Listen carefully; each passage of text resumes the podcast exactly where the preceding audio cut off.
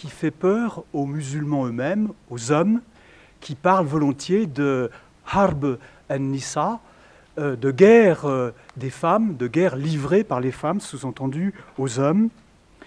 Euh, encore un mot arabe, et ça sera le dernier, qui témoigne de cet émoi dans lequel la question des femmes jette les hommes, le mot fitna, qui, dictionnaire Kazimirsky à la main, me permet de vous dire que ça signifie fitna, F-I-T-N-A, ça signifie, un, le fait d'exciter quelqu'un à la révolte, à la sédition.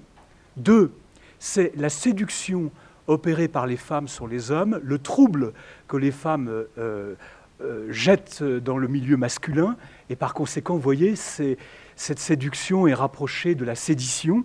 Et enfin, trois, ça signifie éprouver, mettre, à l'épreuve l'or et l'argent.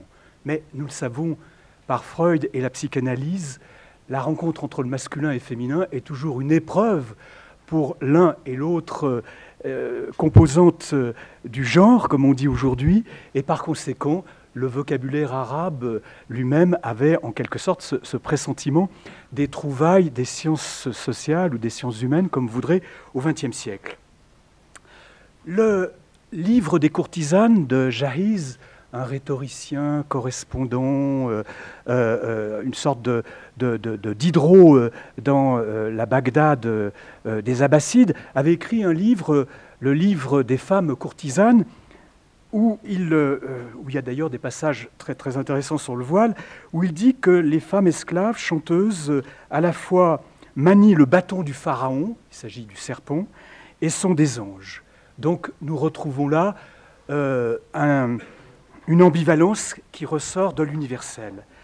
Pour aborder cette question, nous avons pensé que euh, ça serait intéressant de ne pas faire appel à un ou une spécialiste, anthropologue ou sociologue ou islamologue du centre, euh, du noyau, euh, de la société bédouine, citadine, villageoise, arabe, des origines ou d'aujourd'hui.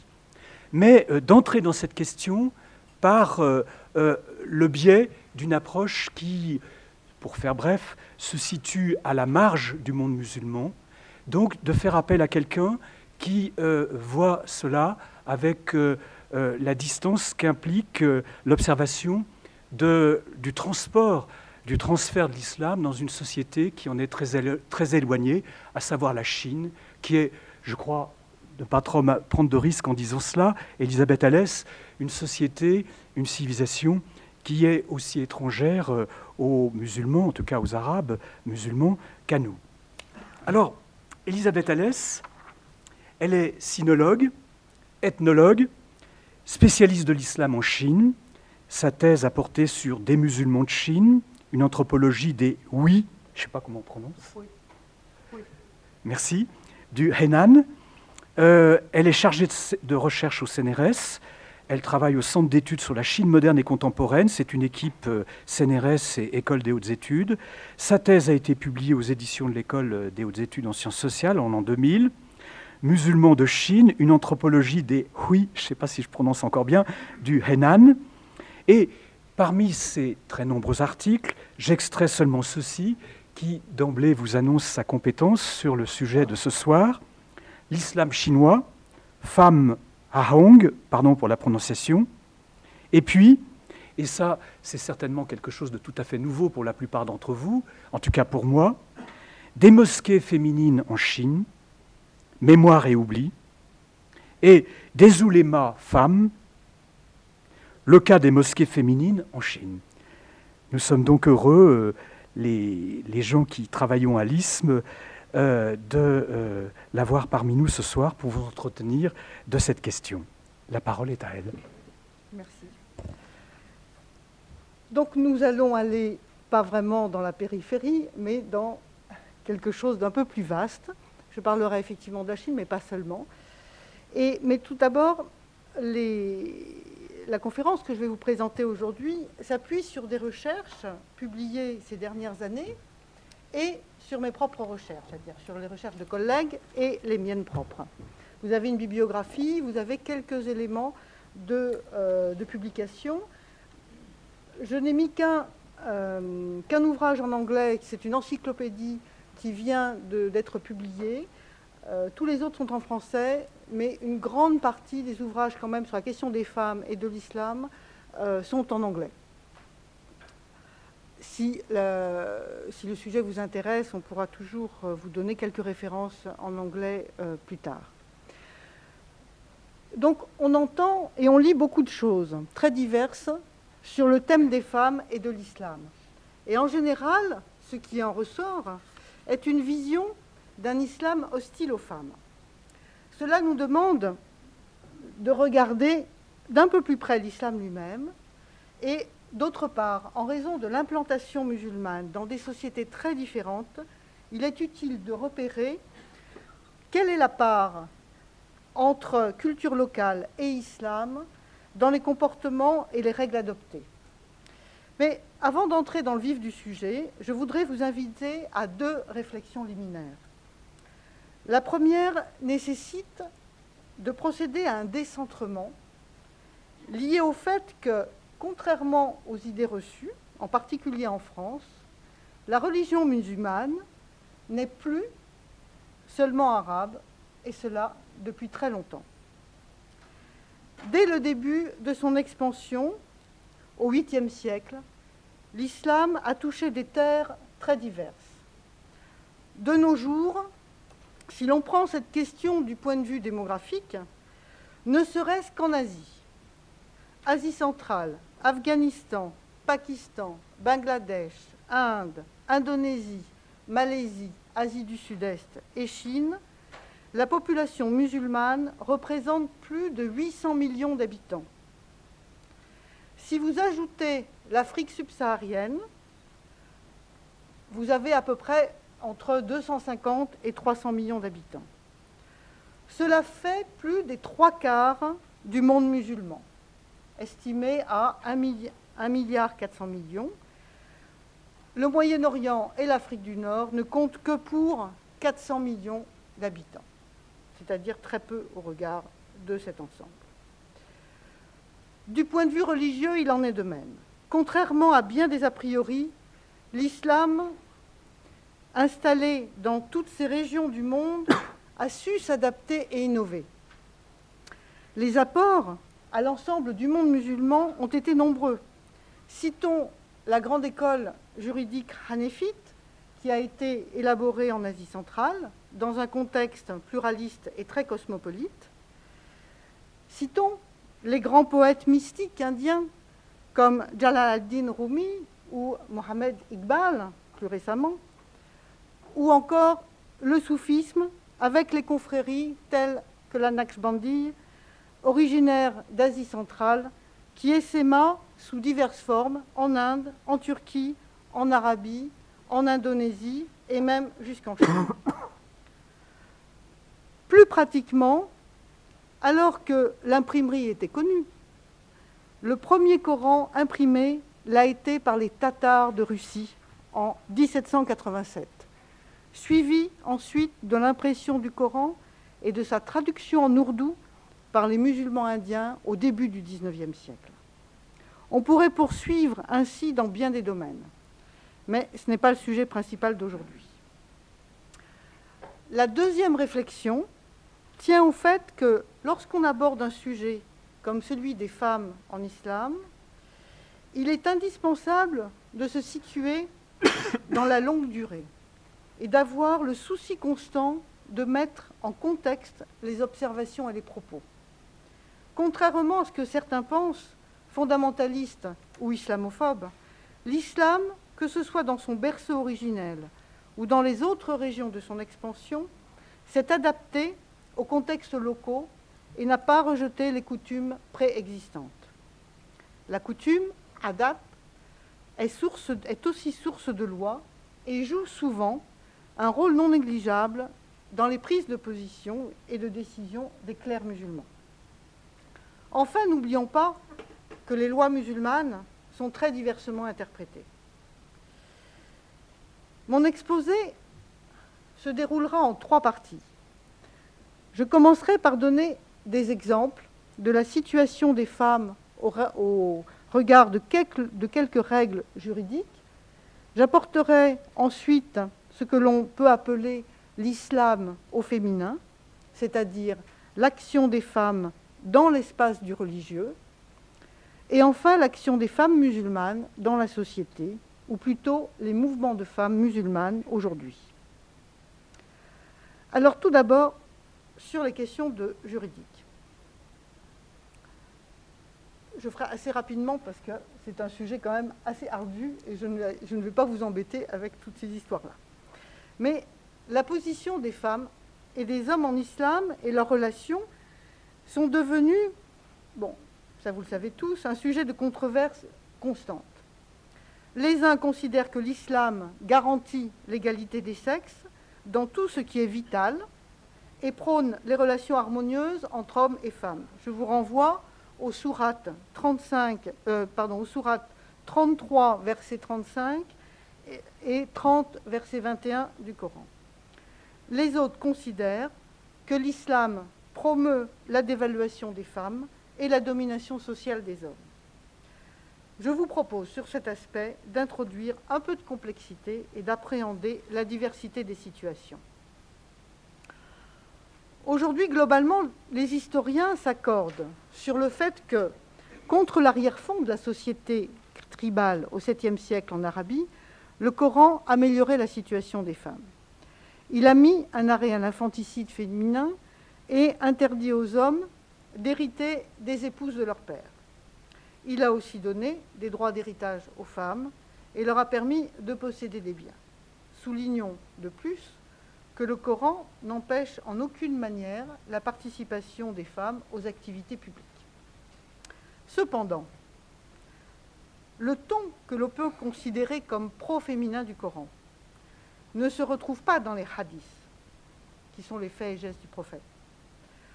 De nombreuses traditions incorporées dans les hadiths, qui ont été compilées au IXe et Xe siècle, dévalorisent la position des femmes. Les femmes sont des sujets mineurs, elles ne sont pas capables de jugement, une communauté conduite par une femme ne peut prospérer, les femmes sont source de séduction et surtout de fitna, elles doivent être exclues de la participation publique. Donc je suis très contente que vous ayez donné les définitions de fitna auparavant. Cette différence d'approche se reflète, pour ce qui concerne le monde sunnite, dans les réglementations des quatre écoles juridiques. Je reviendrai ensuite sur le chiisme. Les juristes musulmans se sont attelés à construire un édifice légal applicable à tous.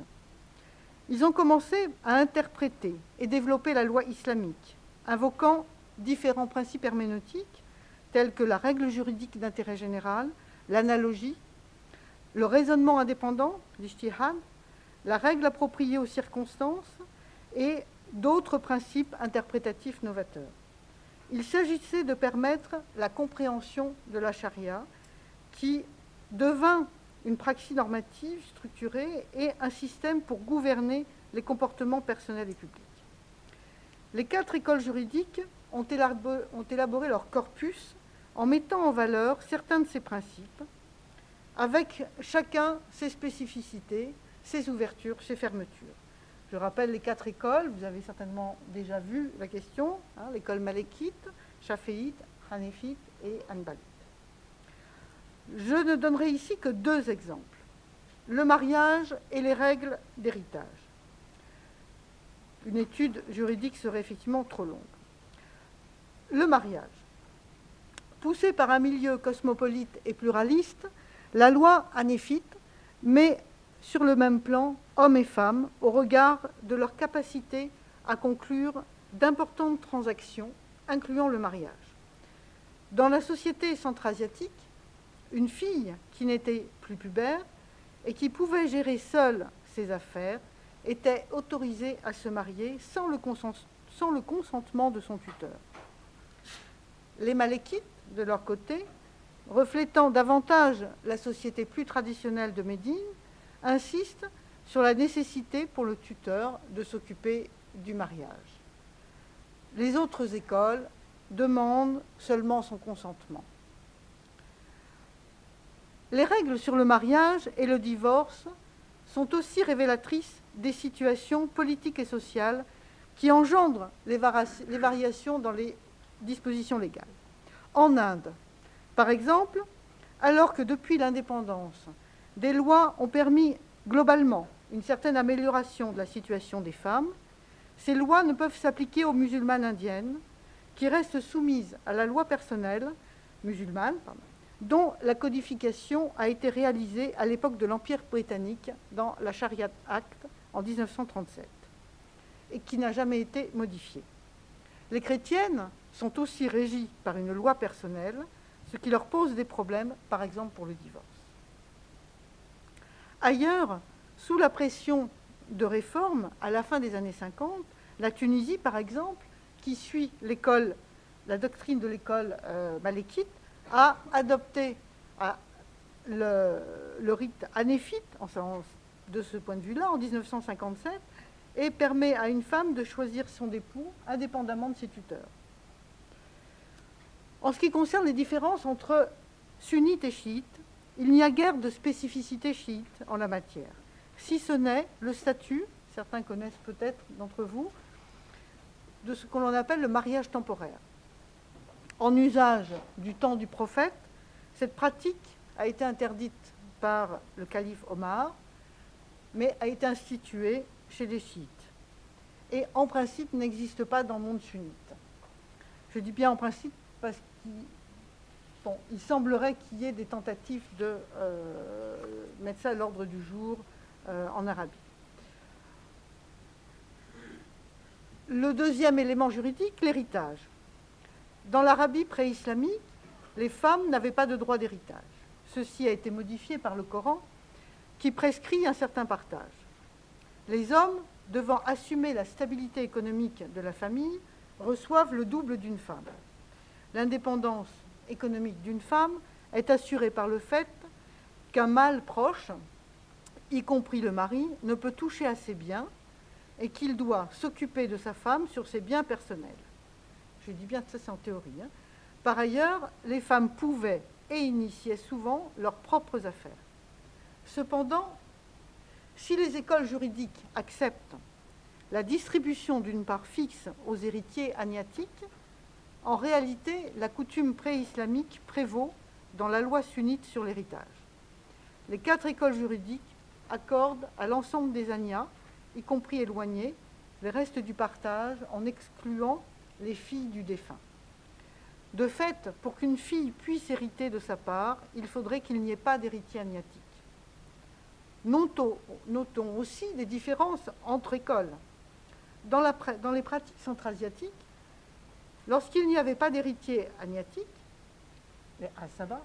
les parents non agnatiques, c'est-à-dire les enfants des filles et des sœurs, peuvent hériter ce qui n'est pas possible à Médine.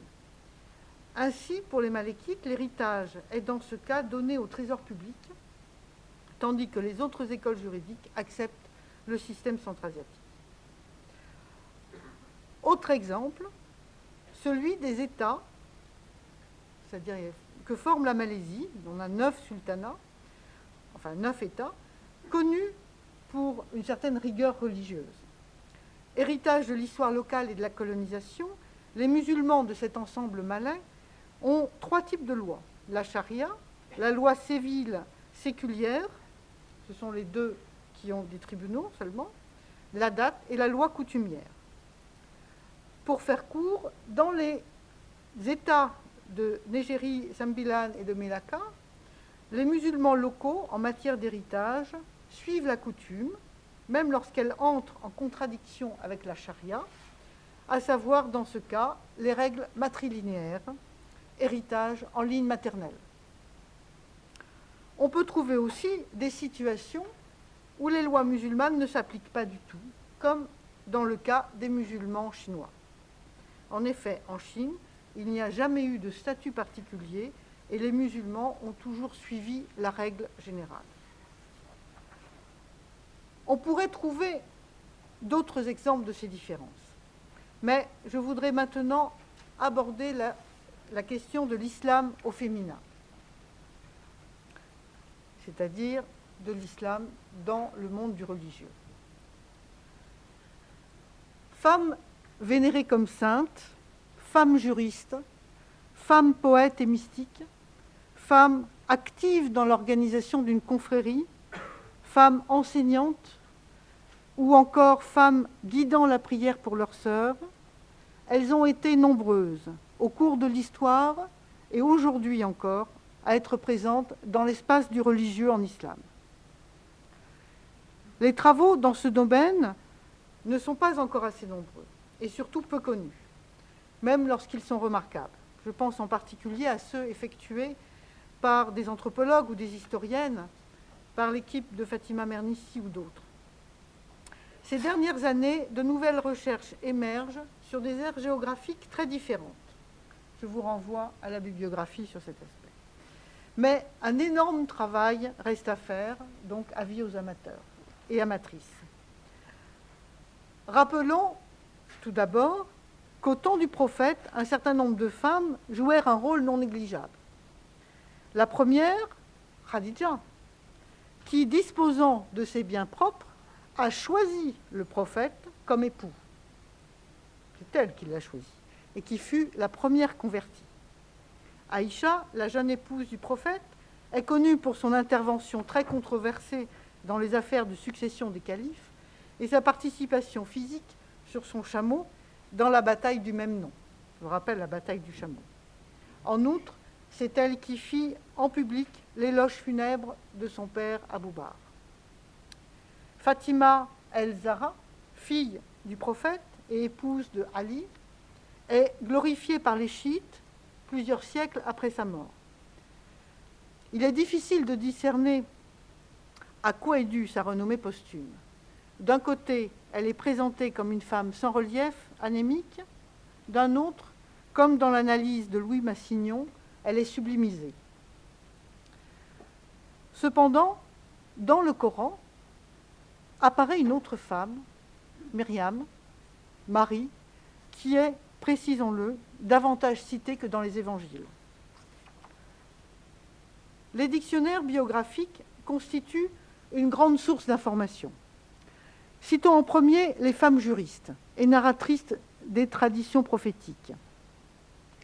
Les dictionnaires citent plusieurs centaines de femmes, en particulier entre le XVIIe et le XVe siècle, à Damas, au Caire et à Bagdad. Toutefois, les premières figures de juristes apparaissent dès le 7e siècle. L'une des plus connues, Roujaïma, euh, est morte en 701, euh, vivait à Damas et, nous dit-on, a enseigné à beaucoup d'hommes et fut conseillère du calife Abdel-Malik ben Marwan. On cite aussi une juriste de l'école juridique hanéfite, réputée pour son savoir, Khadija bint Mohamed al-Jouzjani, qui est décédée en 983. On a des listes euh, entières de noms de ce type-là. Je vous serai gré de ces listes. Les biographies relèvent de même l'importance des femmes soufis. Un savant chafiite du XVIe siècle, Al-Munawi, compila les histoires de 32 femmes soufis, dont certaines vécurent du IIe et IIIe siècle de l'Égypte, c'est-à-dire au 8e et 9e siècle, et d'autres entre le Xe et le XIVe siècle de notre ère. Vous, en trouverez un certain nombre de traductions, et d'ailleurs l'ensemble de ces traductions dans le livre de Amri, Nelly et euh, Laroussi sur les femmes soufis ou la passion de Dieu. Donc on y retrouve dans ces biographies le thème bien connu de la parfaite communion avec Dieu à travers l'amour. Ces femmes étaient toutes ascètes et réputées pour leur vertu, leur piété et leur prière. L'une d'entre elles a une prééminence dans la géographie musulmane pour ses prodiges et ses propos. Il s'agit de Rabia al-Adawiya de Basra. En d'autres lieux et en d'autres circonstances, en reconstituant l'histoire de la confrérie de la Kaliria en Albanie, une chercheuse, Nathalie Kleyer, nous informe que selon la tradition, un teke de cette confrérie a été créé au cours du XVIIIe siècle par une femme d'une grande famille devenue derviche. Derviche, ce sont les euh. Derviche, la derviche Khadija, qui aurait vécu de 1716 à 1798. Elle aurait été influencée par l'esprit de son grand-père. Elle se serait vouée à la guérison des malades, aurait fondé un teke qui est une espèce de, lieu de, rassemblement, qu'elle aurait eu le droit de diriger elle-même en tant que chair, du fait des services exceptionnels qu'elle aurait rendus à une époque où les épidémies ravageaient la population. Sa tombe est depuis devenue un lieu de culte important à Tirana, capitale de l'Albanie et ancienne capitale de l'Albanie d'Enver Dans d'autres confréries, comme celle des Bektashi, originaires d'Anatolie, les femmes prennent part aux rassemblements religieux avec les hommes et quelques-unes d'entre elles sont considérées comme wali, c'est-à-dire amies de Dieu, au sens de la sainteté musulmane. La légende raconte que la confrérie aurait été fondée au XVIe siècle par Atun Anna, fille spirituelle de Haji Bektash, qui lui était mort 200 ans plus tôt. Dans un certain nombre de confréries soufis, les femmes de la famille du Cher jouent un rôle essentiel dans l'organisation de la vie quotidienne ou encore pour recevoir les membres de la tarikat ou les pauvres. Cependant, les soufis ne doivent pas être considérés comme une exception. Dans le monde sunnite non soufi, l'activité des femmes est bien attestée.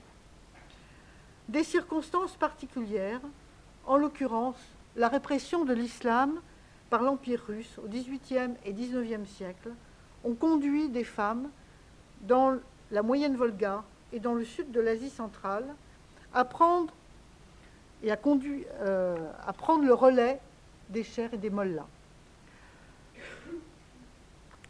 Elles euh, elles sont appelées Otin, Atun en persan, en Asie centrale. Elles sont lettrées, issues de familles de mollahs, et durant les années de répression, elles se sont chargées de la transmission des connaissances religieuses. Elles enseignaient, généralement chez elles, et eurent un rôle non négligeable dans le maintien de la vie religieuse, confinée au privé, dans le privé, pendant la période soviétique à partir de 1991, une nouvelle génération d'activistes musulmanes sont apparues. Ce sont des prédicatrices dont l'enseignement est fortement empreint d'esprit salafi.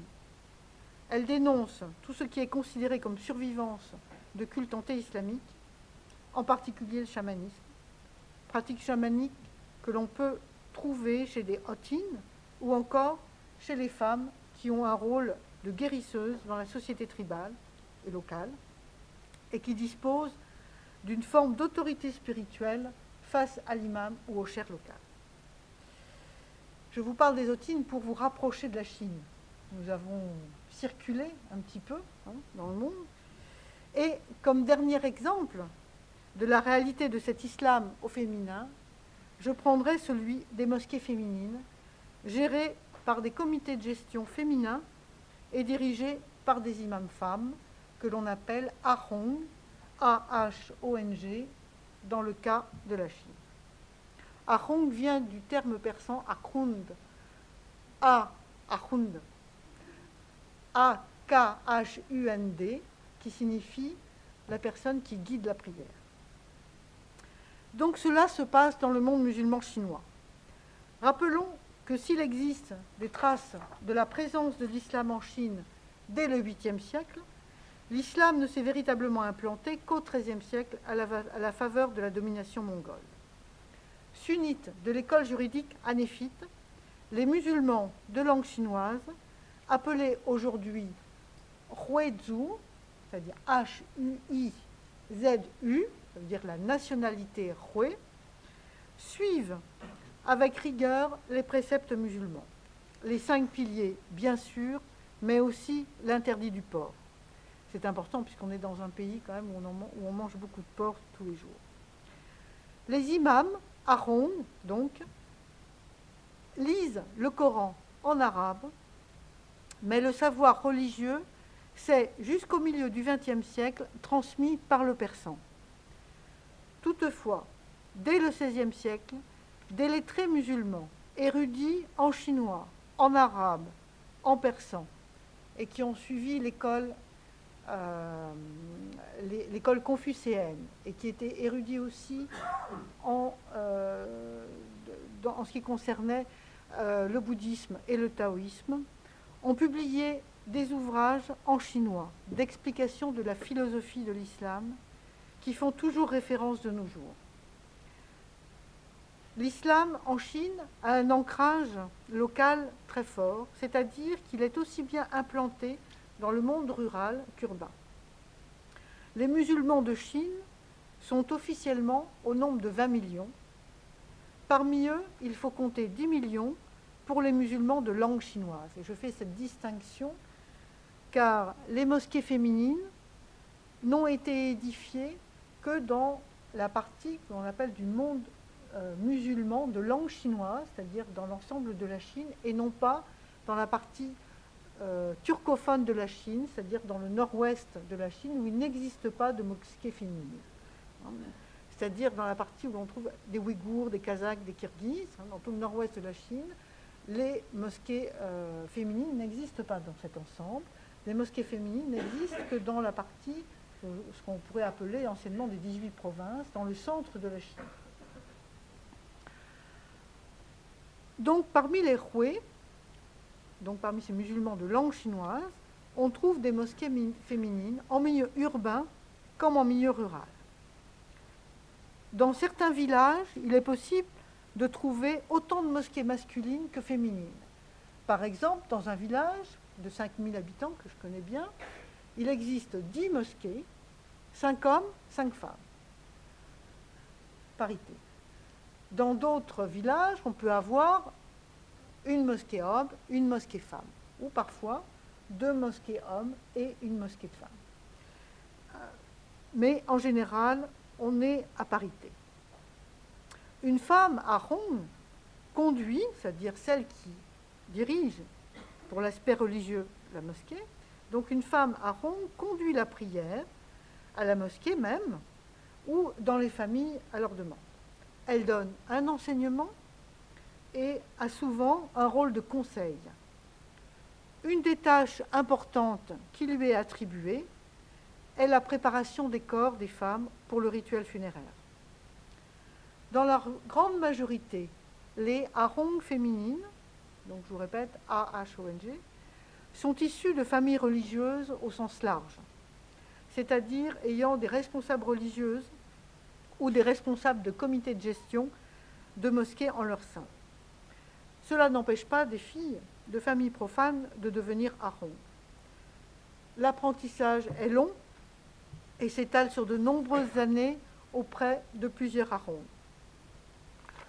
Que l'on soit jeune ou âgé, marié ou non, avec des enfants ou non, être haron est d'abord une façon de manifester sa foi religieuse et de perpétuer une tradition familiale.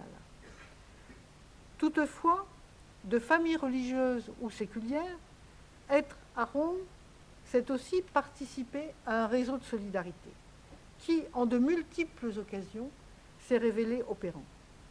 Par exemple, pendant la guerre sino-japonaise, dans les années 30, deux fillettes et leur mère ont trouvé refuge dans une mosquée. L'une en est devenue la ronde et l'autre la responsable du comité de gestion. Devenir Hong, c'est aussi avoir une activité sociale et bénéficier d'un savoir reconnu, d'où découle un véritable statut. Avant 1949, il y avait là aussi une bonne façon d'accéder au monde du savoir et de l'écriture, particulièrement prestigieux en Chine, et autrefois réservé principalement aux hommes et aux couches aisées de la population. Pour devenir Hong, les femmes apprenaient auprès de leurs aînés l'arabe, pour la récitation du Coran, et euh, le persan, qui était utilisé pour transcrire les, transmettre, les interprétations des pratiques religieuses, dont le modèle d'écriture servait à transcrire le chinois. Ça, ça vous paraît un peu compliqué, mais euh, les harangues féminines travaillaient avec des textes en arabe et en persan, mais pour expliquer, parce qu'elles n'étaient pas lettrées en chinois, elles ne savaient pas écrire les caractères chinois, elles utilisaient l'alphabet persan pour écrire en chinois. Euh, aujourd'hui, le Coran est toujours lu en arabe, bien sûr, mais le reste de l'enseignement se fait en chinois. Si les mosquées féminines, en tant que telles, sont inexistantes dans le reste du monde musulman, je mettrai juste une exception au début du XXe siècle à Java et Jakarta, comme on l'a vu, le rôle des femmes dans le monde religieux est attesté un peu partout en islam. Hein, ce n'est pas une nouveauté de ce point de vue-là. L'originalité de l'islam chinois réside de fait dans l'établissement de structures religieuses, et je vais vous en faire voir des exemples après, des structures religieuses spécifiques relativement autonomes et prises en charge par des femmes. C'est-à-dire les comités de gestion sont féminins et les harangues sont toutes féminines. L'explication d'une telle structuration ne peut se comprendre que replacée dans son contexte local de formation. Ainsi, il est à noter que l'espace dans lequel le nombre de mosquées féminines est le plus important, ainsi que leur ancienneté, est marqué par quatre éléments. L'espace concerné n'est pas dans toute la Chine, mais dans la région que l'on appelle la plaine centrale, le berceau du fleuve jaune pour ceux qui connaissent le chinois, c'est le Henan, le Hebei, le Shanxi et euh, euh, le, Shandong. Au XIIIe siècle, la plaine centrale se trouvait dans une situation de crise politique sérieuse, qui a suscité, comme souvent dans ce cas, l'apparition d'institutions refuges. À la même époque, les femmes de cette région étaient connus pour leur structuration. D'un côté, les couvents de non-bouddhistes, et d'un autre, les femmes taoïstes avaient organisé des assemblées de femmes de village et créé de nombreux phalanstères. Troisième élément, du côté des femmes musulmanes, quelques notations historiques mettent en lumière l'existence de femmes de grandes familles qui possédaient un savoir religieux non négligeable pour pouvoir le transmettre. Quatrième et dernier élément, à tout ce que je viens de vous dire, il faut ajouter les règles de ségrégation des sexes qui se rigidifient sous la période mongole et la dynastie suivante. Ainsi, on peut envisager un processus de construction des mosquées féminines analogue à celui des hommes. Prospérité, augmentation de la population, et diffusion de l'enseignement ont ainsi contribué à transformer un simple lieu de culte initial en véritable mosquée. De nos jours, l'existence des mosquées féminines et des harongs féminines n'est pas remise en cause. Toutefois, on peut craindre pour l'avenir un certain affaiblissement dans deux domaines. Le premier concerne l'enseignement. Aujourd'hui, les harongs féminines trop âgées ont peu d'élèves et les filles préfèrent aller dans des classes organisées pour elles, dans des écoles coraniques, évidemment elles organisées par les hommes, qui leur font espérer des études à l'étranger. Le second porte sur l'autonomie du comité de gestion. On peut remarquer aujourd'hui qu'une partie des comités de gestion des mosquées qui appartiennent à l'islam réformiste et fondamentaliste irwan, en particulier en ville, sont déjà passés sous le contrôle des comités de gestion de la mosquée masculine. Celles qui restent complètement autonomes font partie de ce qu'on appelle l'islam traditionnel, et en chinois, Lao Tiao, c'est-à-dire de l'islam euh, dit du vieil enseignement. Toutefois, la question des mosquées féminines, et je vous fais voir des photos très rapidement, la question donc des mosquées féminines semble se poser de nos jours aussi ailleurs dans le monde musulman. En décembre 2003, une dépêche de l'AFP nous informait de la construction d'une mosquée féminine dans un village indien. Le plus intéressant est sans doute dans les raisons de cette nouveauté. En effet, l'article nous explique que la décision a été prise par les femmes de ce village en raison des jugements de divorce rendus dans la mosquée, toujours pris en leur défaveur, puisqu'elles ne peuvent entrer dans les mosquées seules entre les hommes, puisque là on est en Inde. Elles, euh, donc elles ont décidé de construire une mosquée et il semblerait qu'une imam femme, érudite dans le Coran et le dogme, a pris en charge la mosquée en question. Bon, j'ai essayé d'en savoir plus, mais j'avoue que pour l'instant, je n'en sais pas plus. Donc, pour chose promise, chose due, je vous présente rapidement, avant de passer, quelques... Bon. Alors, ceux qui connaissent le chinois, on a quelques-uns? Qui peut le lire? Tingzhenus, les, la mosquée en chinois se dit le temple du pur et du vrai, ce qui est très joli. Et là, on a un caractère supplémentaire, celui-ci, vous voyez, qui signifie femme. Donc on est, c'est le temple féminin du pur et du vrai. Et la ronde de cette mosquée est ici. Rapidement, son histoire est intéressante parce qu'elle est assez symptomatique d'une époque. Cette Arong est née en 1925 dans la, à Kaifeng, dans une famille d'Arong. Alors elle, son grand-père était Arong, son père, sa tante paternelle était Arong. Elle a étudié à Kaifeng, dans sa ville d'origine, dès l'âge de 8 ans, dans une mosquée féminine. Et mariée à l'âge de 15 ans, la vie a, malheureusement, euh, elle est devenue veuve à l'âge de 18 ans, sans enfant. Euh, donc elle est revenue dans sa ville et elle a, continué à étudier et est devenue à Rome. Arrive 1949 euh, et les différentes évolutions de la Chine et en particulier la révolution culturelle.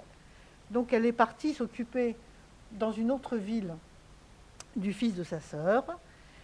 Et au moment des réformes, après les réformes en 1978 euh, et 80, dans les années 80, elle a repris du service et elle est arrivée dans la mosquée qui est là au centre du Henan, à Zhengzhou, et elle y est depuis 20 ans maintenant. Et c'est l'une des premières arômes féminines avec qui j'ai essayé de discuter euh, pour savoir quelle était l'histoire des mosquées féminines, pour comprendre, puisqu'on euh, n'a pas d'histoire particulière. Et un jour, trois ans après mes premières questions, puisque je la voyais régulièrement, un jour elle me dit, elle revenait de la Mecque et elle me dit, ça y est, maintenant je peux te dire pourquoi il y a des mosquées féminines. En allant à, en allant à la Mecque, en allant faire le pèlerinage, j'ai vu la mosquée de Aïcha. Et maintenant je peux te dire, voilà pourquoi, c'est parce que à côté de, euh, de la Mecque, il y a la mosquée de Aïcha, voici pourquoi il y a des mosquées féminines. C'était joli.